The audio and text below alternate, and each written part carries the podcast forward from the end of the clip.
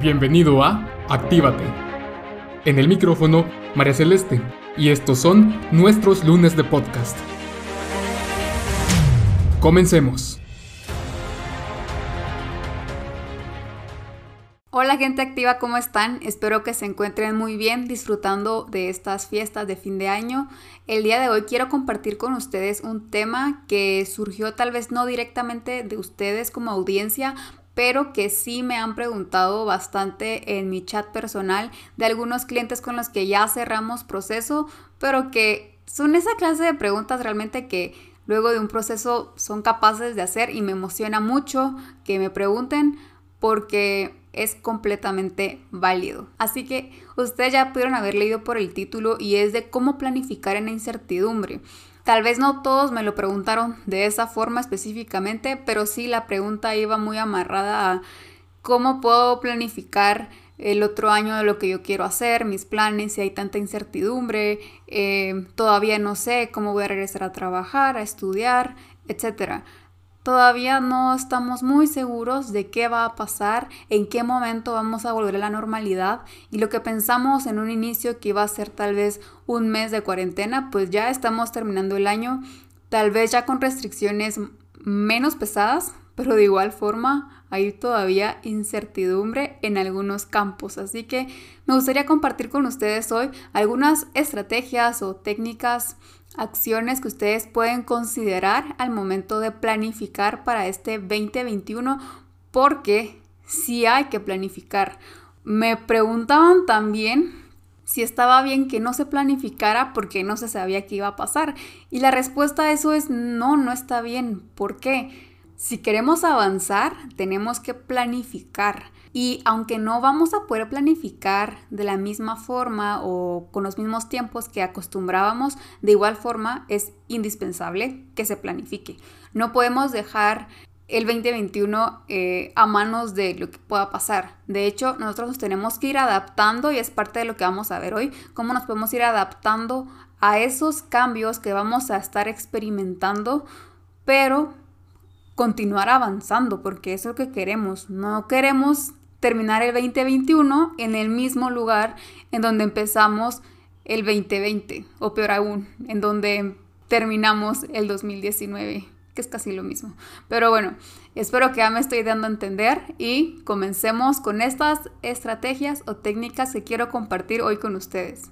Las tres estrategias que quiero compartir con ustedes son bastante básicas, ustedes ya las han escuchado, ya tienen una noción. Sin embargo, es importante que podamos ponerlas en el contexto en el que hoy vamos a estar hablando. Se las voy a anticipar para que ustedes ya vayan teniendo así como un background de lo que vamos a estar hablando y son, como les digo, básicas. Hablamos de flexibilidad, de aceptación y de disciplina. Así que vamos a comenzar con la primera que sería flexibilidad. Cuando planificamos en tiempos de incertidumbre es muy importante que seamos conscientes que no todo se va a llevar tal y como lo planificamos. Si de por sí ya es complicado llevar una agenda tal y como la planificamos en tiempos, digamos, regulares, pues en tiempos de incertidumbre es aún más complicado y por eso tenemos que ser flexibles. Y eso implica también contemplarlo dentro de nuestras actividades. Si yo sé que para esta estrategia, esta planificación que yo tenía en mente en un tiempo normal me iba a tardar un mes, pues a lo mejor en este momento puedo considerar un mes y medio o dos. Entonces, lo importante es que ustedes vayan viendo la forma en que se puede ir agregando la flexibilidad a su planificación. No lo dejemos afuera de, por ejemplo, bueno, voy a planificar esto y si cambia, pues cambia. Está bien, pero ¿por qué no mejor ya incluirlo dentro de la planificación y decir, bueno, voy a agregar este tiempo por cuestiones de flexibilidad incertidumbre y si lo hacemos en menos tiempo, excelente. Y si necesitamos volver a planificarlo porque el tiempo no fue suficiente, pues también es importante volver a planificar de acuerdo a esos nuevos cambios.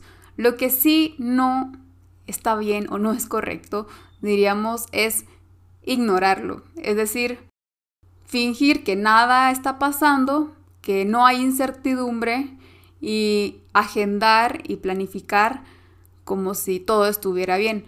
porque eso a la larga nos va a generar muchísimas frustraciones y vamos a pensar que no estamos avanzando a la velocidad que queríamos, pero realmente era porque la velocidad a la que está avanzando el mundo tampoco es la misma que antes. Entonces también nosotros tenemos que ponernos un poco de freno de mano para adecuarnos e ir a la misma velocidad todos juntos.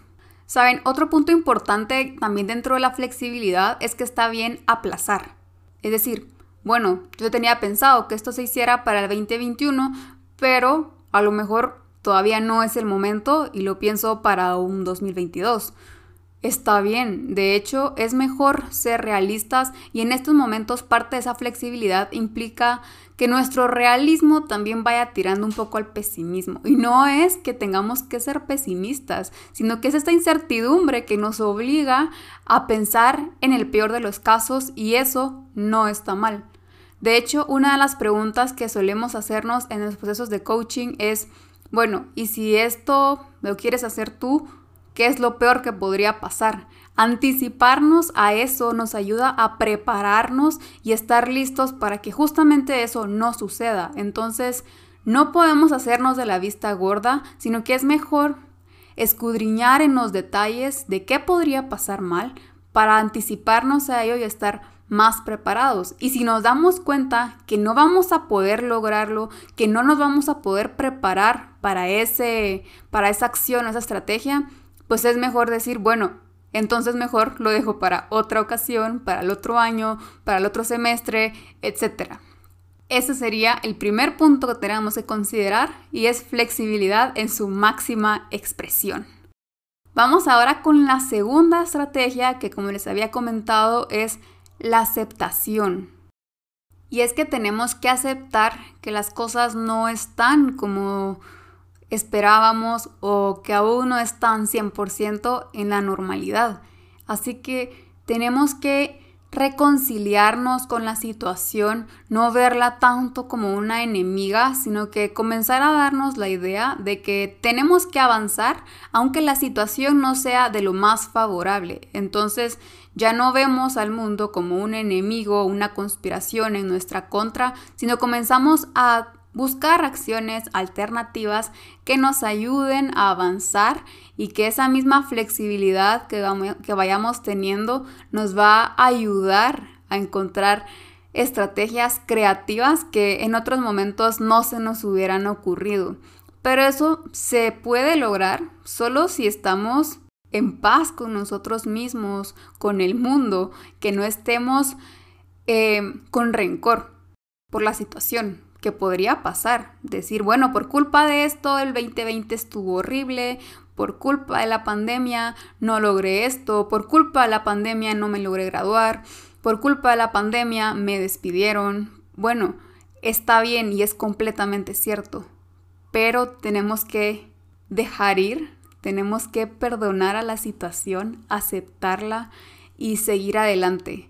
Eh, no podemos vivir en el pasado y el 2021 está a la vuelta de la esquina y parte de eso también tenemos que perdonar el 2020 y seguir adelante.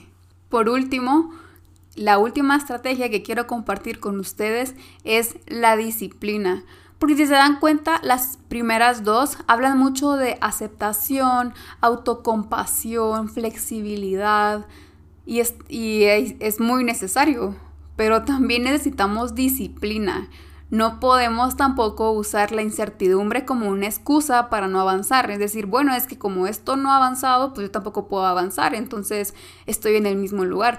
Y no, tenemos que tener un compromiso mucho más fuerte que antes con esos objetivos porque los retos puede que también sean más grandes. Entonces tenemos que estar siempre conscientes de qué es ese objetivo, esa motivación que a mí me está impulsando a buscar nuevas calles, nuevas rutas para lograr mi meta.